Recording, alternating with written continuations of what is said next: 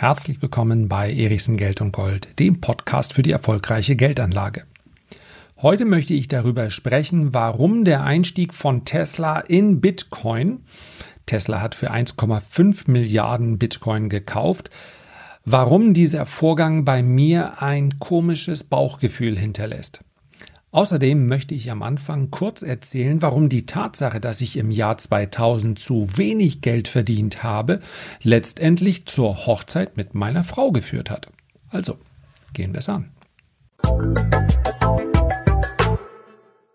Heute soll es nicht nur um Bitcoin gehen, sondern es soll ganz wesentlich um die Frage gehen, ob der rasante Anstieg in Bitcoin vielleicht ein Warnsignal ist ein Warnsignal dafür, dass viele, viele Anleger die Risiken nicht mehr sehen, sondern nur noch die Chancen. Und das gilt dann natürlich nicht nur für Bitcoin und andere Kryptowährungen, sondern ganz sicherlich auch für den Aktienmarkt, vielleicht sogar für andere Märkte, für den Immobilienmarkt. Sind diese Warnsignale da? Das sind sie und ich werde sie gleich benennen. Und ich werde auch einen ganz klaren Standpunkt formulieren, wozu das jetzt führt. Also ob ich jetzt Aktien verkaufen würde, ja oder nein alt zu sein. Jetzt muss ich selber lachen, weil meine Frau würde vermutlich den Kopf schütteln, die spielt gleich noch eine Rolle. Also mit 49 bin ich vielleicht noch nicht so alt, aber wenn ich morgens aufstehe, merke ich auch den Unterschied zu 19 und 29. Der Vorteil ist beim Älterwerden, dass man einige Erfahrungen gemacht hat. Und gewisse Situationen emotional selber durchlaufen zu haben, wie beispielsweise das Platzen der Dotcom-Blase oder auch die Immobilienkrise, hat Vorteile gegenüber den Berichten, die ich natürlich darüber lesen kann. Wenn ich jetzt als junger Mensch sage, ja, ich weiß, es gab das Platzen der Dotcom-Blase und Immobilienkrise habe ich auch schon mal gehört, aber anschließend hat sich die Welt ja wieder in die richtige Richtung entwickelt, dann ist das korrekt, beschreibt aber nicht mal ansatzweise, durch welche emotionalen Täler man in so einer Phase geht und zu welchen Fehlern dann diese emotionalen Täler auch führen können. Im Jahr 1999 Etwa zweieinhalb Jahre war ich an der Börse, um dort, dort meinen Lebensunterhalt zu verdienen, also mit dem aktiven Handel, mit dem Trading. Und 1999 war ein Jahr, welches mir in Erinnerung bleibt, weil es ein gutes Jahr war. Insgesamt sind starke Bullenmärkte, das merkt ihr vielleicht auch gerade jetzt, immer geeignet, um an der Börse Geld zu verdienen. Es ist leichter in steigenden Märkten Geld zu verdienen als in fallenden Märkten weil in fallenden Märkten häufig die Chancen immer nur tageweise da sind. Ja, so dieser berühmte Salami-Crash. Etwas fällt sehr, sehr schnell und dann denkt man, jetzt muss ich auch mit dabei sein. Und dann passiert wieder ein, zwei Wochen gar nichts und man kommt ins Grübeln, ob vielleicht die Krise jetzt schon vorbei ist. Und dann schließen sich wieder zwei, drei schnelle Tage an. Also, abwärts geht es immer schneller als aufwärts. Deswegen ist es in Bullenmärkten leichter, Geld zu verdienen. Mit fallenden Kursen Geld zu verdienen, das ist möglich, aber deutlich herausfordernder. Und dennoch hatte ich nach dem Jahr 1999 das Gefühl, du hast nicht mal annähernd das aus dem Aktienmarkt rausgeholt, was möglich gewesen wäre. Wie gesagt, mit einem Ergebnis unter dem Strich, mit dem ich sehr zufrieden war, hatte ich dennoch das Gefühl. Warum?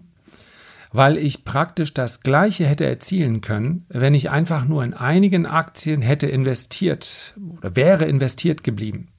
Denn die Kurse sind derart schnell gestiegen, dass ich es einfach nicht glauben konnte. Und der Vorteil wäre dann gewesen, ich hätte weniger arbeiten müssen. Ich hätte nicht acht bis zehn, zwölf Stunden vor dem Bildschirm gesessen und hin und her getradet, sondern einfach die richtigen Aktien gekauft und sie wären praktisch jeden Tag gestiegen. Das Bauchgefühl hat mich davon abgehalten. Mein Bauchgefühl war natürlich zu diesem Zeitpunkt auch noch weniger geschult, als es das heute ist. Ich versuche die Entscheidungen an der Börse natürlich mit dem Kopf zu treffen. Ich weiß aber, dass das Bauchgefühl permanent mit einwirkt, ob ich das möchte oder nicht. Und auch dieses Bauchgefühl, nennen wir es mal das Unterbewusstsein. Das schulen wir natürlich im Hintergrund mit. Durch Erfahrungen. Wir können es nicht bewusst machen, sonst wäre es ja nicht mehr das Unterbewusstsein und das Bauchgefühl, aber wir schulen es mit. Und dieses Jahr 1999 wird mir deshalb in Erinnerung bleiben, weil es mir dann zur Finanzkrise schon wesentlich besser gelungen ist, mit Positionen im Markt zu bleiben, obwohl die Warnsignale bereits da waren. weil ich eben nicht mehr so sehr auf mein Bauchgefühl gehört habe wie 1999. Die Aktienkurse, das kann man gar nicht vergleichen mit der aktuellen Marktphase, sind innerhalb kürzester Zeit geradezu explodiert. Bewertungen, als wäre der Gesamtmarkt voll mit Teslas gewesen. Hundertfach, tausendfach des Gewinns und es ging einfach immer weiter. Und ich konnte da nicht mitgehen, weil ich gesagt habe, das ist eine Blase, die muss platzen. Und die ist auch irgendwann geplatzt. Aber hätte ich ganz einfach Stops gesetzt, dann hätte ich natürlich vom Top dann 10, 20, vielleicht 30 Prozent abgegeben. Das wäre aber völlig in Ordnung gewesen, denn vorher haben sich die Kurse vervielfacht. Und was hat das Ganze mit meiner Frau zu tun? Tatsächlich war das Jahr für mich derart kurios. Und dann, als im Jahr 2000 diese Blase dann tatsächlich geplatzt ist, als es kaum noch einer geglaubt hat, dass es äh, soweit sein konnte, das war ebenfalls ein ganz gutes Jahr für mich, aber eins, in dem ich so sehr hin und her geschüttelt wurde, in dem mich die Börse auch so in den Bann gezogen hat. Ich habe morgens äh, an die Börse gedacht, ich habe den ganzen Tag an die Börse gedacht und ehrlicherweise nachts auch noch an die Börse gedacht. Also, wenn wir schon beim Alter sind, wahrscheinlich kostet mich das am Ende ein paar Jahre. Dass ich in diesem Jahr gedacht habe, du brauchst irgendwas. Es stand für mich sowieso fest, dass ich meine Frau irgendwann fragen würde, ob sie mich heiraten möchte. Ja, wir haben uns zwar nicht so lange vorher gekannt, aber eigentlich wusste ich das nach wenigen Tagen. Und da dachte ich, weißt du, du musst jetzt auch irgendwas machen, was dich ein bisschen erdet und was nichts mit der Börse zu tun hat. Und ähm, ja, dann habe ich sie gefragt, ob sie mich heiraten will. Und dann haben wir das getan. Ich habe sie übrigens stilvoll, so war der Plan, auf dem Times Square zur Jahrtausendwende in New York. Ja, jetzt kommst du hatten allerdings leider minus 14 Grad. Meine Frau hat dann noch vor Mitternacht einen Kreislaufzusammenbruch bekommen, Krankenwagen. Meine Frau ist ja Spanierin, der, der hinten im Krankenwagen mit drin saß, hat auch Spanisch gesprochen, irgendwo aus Südamerika. Und ja, war dann ganz interessant. Dann sind wir irgendwo noch äh, eingekehrt. Eingekehrt sagt man, glaube ich, im Süden so, ne? Äh, haben noch einen Käsekuchen gegessen und dann irgendwann fiel mir, als wir auf dem Hotelzimmer waren und dort dann den Jahrtausendwechsel verbraucht, verbracht haben, fiel mir ein, da war doch noch was. Ja, habe ich mich halt vor das Bett hingekniet und los. Hat ja dann geklappt und bis heute hält das. Also wahrscheinlich war es doch ein ganz gutes Omen, dass das nicht so ganz gerade gelaufen ist. Kommen wir zu Bitcoin Tesla. Ihr habt es mitbekommen, möglicherweise. Tesla ist eingestiegen bei Bitcoin mit 1,5 Milliarden und in dem Moment hat sich mein Bauchgefühl wieder geregt, dass ich dachte, das ist eigentlich so. Wäre das jetzt eine Aktie, wäre Bitcoin eine Aktie, dann müsstest du jetzt eigentlich verkaufen. Zumindest den Stop aber ganz eng nachziehen. Denn wenn das kein klassisches Buy the Rumor, Sell the News Szenario ist, dann weiß ich es auch nicht mehr. Jetzt lesen wahrscheinlich Hunderte, wenn nicht gar Tausende von Privatanlegern, oh, jetzt kauft der Magier Elon Musk Bitcoin, jetzt gehe ich da auch rein. Ja, und Bitcoin ist ja dann auch gleich 15 Prozent gestiegen da ist das Bauchgefühl und sagt, meine Güte, das, wie lange kann das noch gut gehen? Wie lange kann das noch sein, dass eigentlich eine Nachricht reicht und dann steigt so ein Wert 15 Prozent und es ja, sind ja nicht nur Kryptowährungen. Aktien, ja, wenn Elon Musk morgen sagen würde, er macht so ein SPAC, sprechen wir gleich noch, also so ein Special Purpose Acquisition Company, äh, die wäre am nächsten Tag, ohne dass sie irgendwas macht, schon das Doppelte wert. Das Doppelte der, äh, der Cash-Volumina, die da drin sind. So ist ja die aktuelle Börsenphase. Und wenn ich eins an dieser Stelle noch mit einfügen darf, natürlich profitiere ich ja auch davon. Denn die Aufmerksamkeit, die die Börse, die die Geldanlage derzeit bekommt, die spüre ich auch anhand der vielen Nachrichten, anhand der vielen Zugriffe. Und ganz ehrlich, Warum auch nicht? Ich finde, Deutschland hat es verdient und hat es auch absolut nötig, dass sich die Menschen mehr mit Geldanlage beschäftigen. Meine ganz, ganz große Hoffnung ist, dass von den ganz vielen Privaten, die jetzt an die Börse gekommen sind, im Prinzip schon seit dem Corona-Crash, dass dann hoffentlich auch viele dabei sind, die verstehen, dass Börse nicht nur zu tun hat mit heute verdiene ich 10%, morgen verdiene ich 10%. Natürlich werden ganz viele von denen auch wieder verschwinden.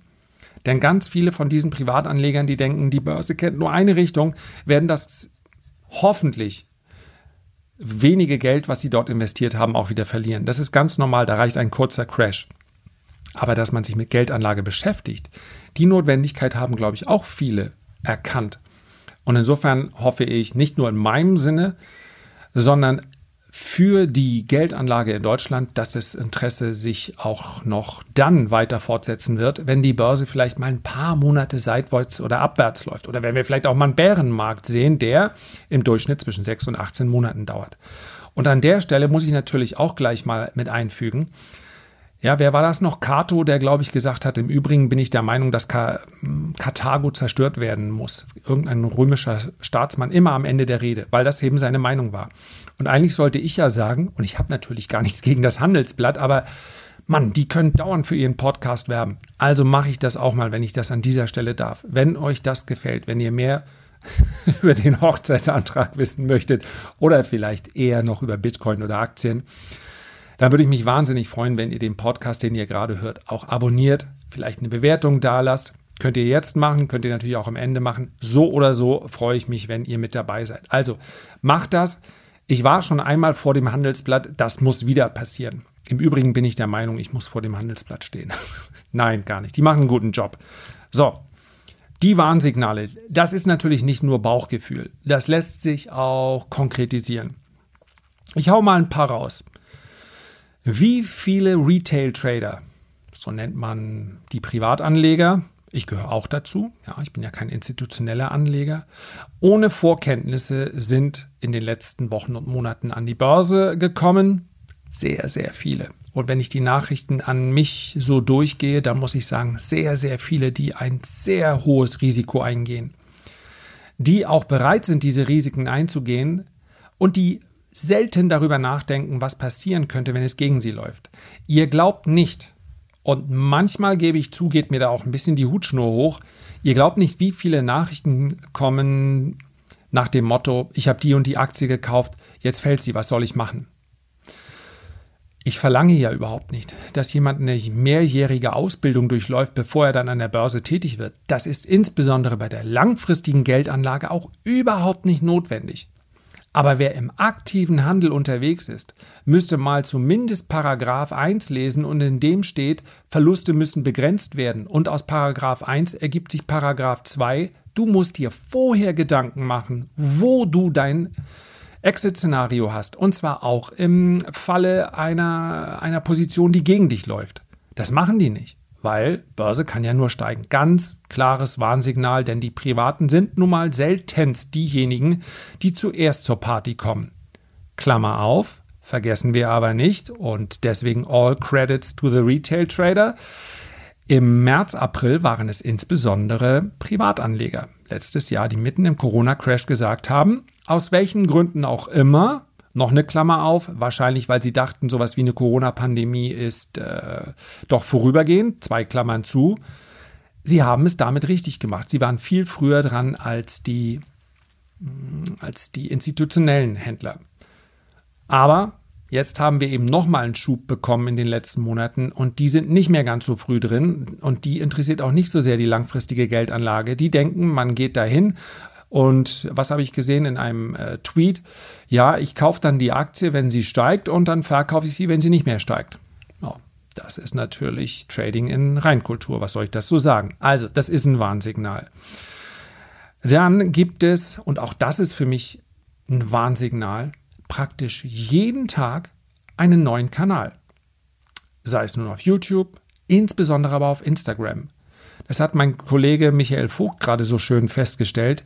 Sag mal, hast du auch den Eindruck, dass da jeden Tag jemand kommt, der ist gerade mit der Schule fertig, hat vor drei Monaten begonnen, sich mit der Börse zu beschäftigen und sagt jetzt, ich mache mal einen schönen Instagram-Kanal und dann mache ich Affiliate und dann äh, läuft die Marie. Und auch das, das sind ganz nette und offene Nachrichten, die sagen, ich beschäftige mich für die Börse und ich möchte daraus jetzt einen Kanal machen. In Ordnung. Aber ganz ehrlich, bevor man anfängt, anderen etwas über eine gewisse Materie zu erzählen, egal ob es um die Geldanlage geht oder einen anderen Fachbereich, ein paar Erfahrungen und ein bisschen mehr als ich habe mir andere Kanäle ausgiebig angesehen, sollte es dann schon geben. Und das, auch das ist ein Warnsignal. Ich gönne jedem seinen Erfolg und nochmal, gerade weil es so viele junge Menschen sind, finde ich es auch sehr, sehr gut. Aber unter, wenn ich mir das anschaue, die nehmen halt letztendlich alle die sehr gut gemachten Grafiken. Da bin ich ja nun das Gegenteil von einem Experten. Bei mir sieht das ja alles so ein bisschen oldschool aus, ja, auch bei meinen YouTube-Videos und so weiter. Aber die nehmen halt Grafiken, teilen die untereinander und das ist dann Geldanlage. So hast du deinen idealen ETF-Sparplan und, und, und. Finde ich alles super. Aber ist für mich ganz klar ein Warnsignal. Wenn jemand kaum sich mit der Materie beschäftigt hat und dann sagt, jetzt bin ich auch ein Experte und erzähle euch was darüber, ist ein Warnsignal. Dann, oder auch das bekomme ich, Nachrichten auch von Lesern von mir, bei den Renditespezialisten, die sagen, warum haben wir denn diese oder jene Aktie im Depot? Die Aktie oder die Aktie steigt doch viel schneller. Das darf man im aktiven Handel denken, aber langfristig habe ich natürlich ein Portfolio, welches diversifiziert ist. Meine einzige Aufgabe ist, den Gesamtmarkt, also die reine ETF-Anlage, deutlich zu schlagen. Das schaffe ich aber auf Dauer nur, wenn ich ein diversifiziertes Portfolio habe, also auch Aktien da drin liegen habe, die dann gut laufen, wenn die großen Wachstumsstories mal nicht mehr laufen. Das geht gar nicht anders. Und wenn man dann sagt, oh, nee, was soll ich denn mit der Rohstoffaktie? Die Internetaktien steigen doch viel schneller, sollen wir das jetzt nicht tauschen? Ist ein Warnsignal. Nämlich das Warnsignal dafür, dass wir in einer absoluten Risk-On-Phase sind am Aktienmarkt. Das erleben wir ganz wesentlich oder können auch ganz wesentlich daran erkennen, dass es die Aktien aus der zweiten und dritten Reihe sind, die absolut outperformen und zwar innerhalb kürzester Zeit dann nicht um 10 oder 20 Prozent steigen, und das hat hier nicht nur mit den Wall Street Bets zu tun, sondern sich in kürzester Zeit verdoppeln unter relativ geringem Volumen. Das heißt also, die Meute zieht von einem Wert zum anderen weiter, treibt diesen Wert und dann lässt das Interesse in der Regel auch wieder nach und es kommt so eine verdrießliche Seitwärtsphase. Unter institutionellen Aspekten muss ich diese SP, diese SPACs, also diese Special Purpose Acquisition Companies nochmal nennen. Man bringt also Geld, stellt es euch vor wie einen an der Börse notierten Fonds. Da wird Geld eingesammelt, in der Regel von Profis. Und diejenigen, die, die das Ding auflegen, sagen, äh, wir werden damit entweder eine Übernahme tätigen oder wir gehen in eine bestimmte Branche, dann machen wir da äh, schnell Rendite, schnell, also in den nächsten 12 bis 36 Monaten, und dann liquidieren wir das ganze Ding auch wieder die sprießen aus dem Boden wie die Pilze. Und mittlerweile sind es selbst Industriefirmen, die normalerweise nicht dazu neigen, solche Hypes mitzumachen, die sagen, okay, dann bringen wir mal schnell noch unsere kleine Umweltsparte an die Börse, weil ist ein Megatrend, läuft einfach. Oder hier, ähm, wir gehen in den Bereich, jeder, der auch nur irgendwas mit Pharma zu tun hat, haut derzeit so ein Ding raus und sagt, mm, wir haben doch auch so eine kleine Sparte, da war doch was, irgendeine so in Timbuktu, weil, sag mal, ruf mal kurz den Außenposten an. Dann nehmen wir den eigentlich. Ich glaube, der läuft ganz gut an der Börse, haben doch einen guten Namen und Timbuktu klingt exotisch. Also, ihr wisst, was ich meine.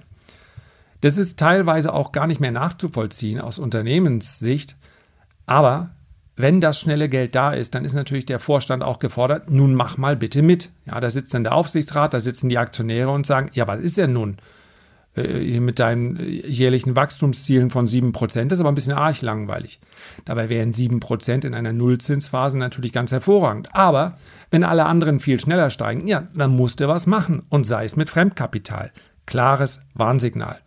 Und dann haben wir noch so klassische Warnsignale wie das Schiller KGV, das äh, Schiller Ratio oder auch den Buffett Indikator. Allesamt stehen sehr, sehr hoch. Das spricht also für eine Überhitzung. Das sind Warnsignale. Was spricht dagegen? Die Aktien aus der ersten Reihe sind aus meiner Sicht nicht komplett überbewertet, sind auch nicht total heiß gelaufen.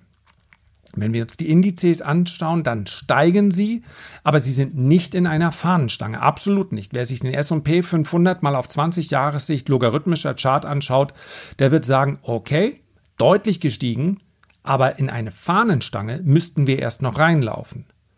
Und am Ende sind es immer diese Gesamtmarkt, diese großen Indizes, die dafür stehen, ob ein Markt überhitzt ist oder nicht und nicht die kleinen Indizes. Außerdem sind so klassische Betrachtungsweisen wie die des Schiller KGV, des Schiller Ratio oder der Buffett Indikator derzeit schwierig, weil sie natürlich den Ist-Zustand messen, während die Börse ja nach Corona schaut. Also wenn wir zum Beispiel den Buffett-Indikator nehmen, ist sehr, sehr bekannt und ist auch sehr einfach zu errechnen. Man nimmt nämlich die Marktkapitalisierung aller börsennotierten Unternehmen der bezieht sich in der Regel auf den US-Markt, lässt sich natürlich auch hier machen. Also die Marktkapitalisierung aller börsennotierten Unternehmen und das teilt man dann durch das US-Bruttoinlandsprodukt. Und dann erhält man einen Wert, der derzeit natürlich sehr hoch ist. Warum?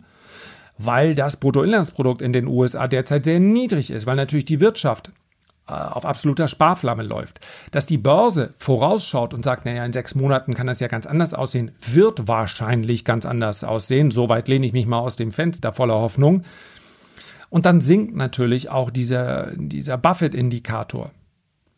Was ist also zu dem Zeitpunkt wo uns Corona nicht mehr im Griff hat? Das ist die Frage und die beantwortet die Börse derzeit mit, dann ist es nicht wie vorher, aber eben deutlich besser als jetzt. Und wer will das bestreiten? Auch dann, auch dann ist der Aktienmarkt nicht günstig, aber kommt eben nicht mehr so brutal überbewertet daher wie jetzt. Und der dritte und vielleicht wichtigste Punkt, der bezieht sich dann wieder auf das, was ich anfangs als Bauchgefühl beschrieben habe. Das Ende eines Bullenmarktes, vielleicht sogar ein, ein Crash oder das Platzen einer Blase, kommt eigentlich immer nach der letzten Phase der Euphorie und die fühlt sich am besten an von allen. Und solange ich hier in Podcasts über Warnsignale spreche, solange es auch ganz, ganz viele Marktteilnehmer, insbesondere bei den Profis gibt, die sagen, Vorsicht, dieser Markt ist zu heiß, Solange ist aus meiner Sicht diese Phase der totalen Euphorie noch nicht gekommen. Und selbst dieser Crack-up-Boom, der also dann dazu führt, dass die Leute aus Bargeld in Sachwerte wie Aktien, Gold, Immobilien strömen, den sehen wir natürlich latent jetzt schon seit einigen Jahren. Die Sachwerte werten deutlich auf, aber noch nicht in einer, in einer Tendenz, die immer steiler wird. Das heißt, mir fehlt eigentlich noch eine gewisse Euphorie, um sagen zu können, jetzt platzt wirklich mal etwas länger was. Etwas länger, etwas an der Börse, von dem man dann sagen kann, das führt dann auch mal zu einem Bärenmarkt von 6 bis 18 Monaten, kann natürlich auch mal 24 Monate dauern, länger war das eigentlich selten der Fall. Das heißt, mein Fazit lautet weiterhin, ich kann mir durchaus vorstellen, das sind einfach die Privatanleger ein ganz guter Indikator. Die sind oft zu spät. Ich kann mir durchaus vorstellen, dass wir im ersten Quartal oder aber auch im ersten Halbjahr eine Korrektur sehen werden, schnelle 10 bis 30 Prozent. Die wird dann aber aus meiner Sicht kaufenswert sein und vermutlich im Anschluss relativ flott zu neuen Hochs führen. Das heißt, ich sehe noch keine, kein Ende dieses Bullenmarktes in dem Sinne, wie wir das im Jahr 2000 oder 2008 erlebt haben. Und all diejenigen, die sagen, mm, wir reden eigentlich, rede ich lieber über die langfristige Geldanlage, über die langfristige Anlage in Aktien, denen rufe ich zu, macht euch keine Sorgen. Denn selbst wenn der Bärenmarkt kommt, mehr denn je aufgrund der aktuellen Entwicklungen, wird es für jemanden, der noch Rendite haben möchte, ja, es wird schwankender, ja, es wird volatiler, aber am Aktienmarkt führt in den nächsten Jahren überhaupt kein Weg vorbei. Und wenn ich am Ende in diesem Sinne nochmal darum bitten darf, ich würde mich riesig freuen, wenn du mir ein Abo hinterlässt, hinterlässt, also diesen Podcast abonnierst oder vielleicht die Mühe machst, ein kurzes Feedback, einen kurzen Kommentar zu schreiben. Selbst wenn ich mich jetzt zum Ende hin so oft versprochen habe, dass ich es ja eigentlich nicht mehr verdient habe. Vielleicht gibt es einen Sternabzug, aber vielleicht bist du auch gnädig. Also, ich wünsche dir noch einen schönen Tag. Herzlichen Dank für deine Aufmerksamkeit. Ich freue mich, wenn du auch beim nächsten Mal wieder mit dabei bist und wünsche dir bis dahin eine gute Zeit. Dein Lars.